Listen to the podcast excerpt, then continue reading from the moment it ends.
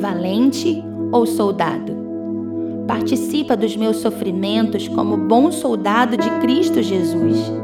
Nenhum soldado em serviço se permite envolver em negócios da vida civil, porquanto seu objetivo é agradar aquele que o recrutou para a guerra. 2 Timóteo 2, 3 e 4. Ouvir um chamado é algo sobrenatural. A definição de chamado é simples: é alguém que te chama, te convoca, te alista.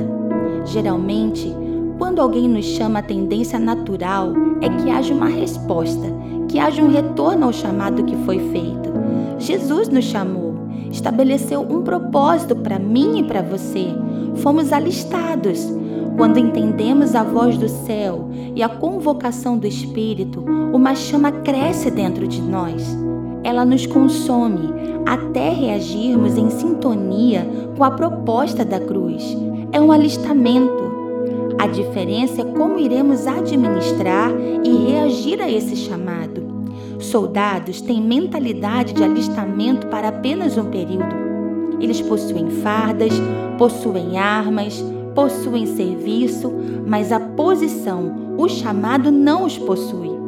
Os valentes já são guiados pelo chamado que há dentro deles.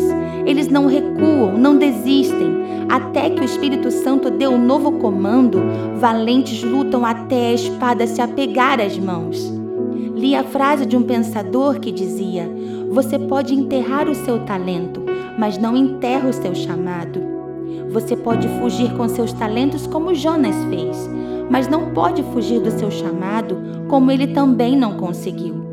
A diferença é que o talento nós possuímos, o chamado nos possui. Então, decida ser um valente e viva o seu chamado, porque quem tem chamado nunca será aposentado.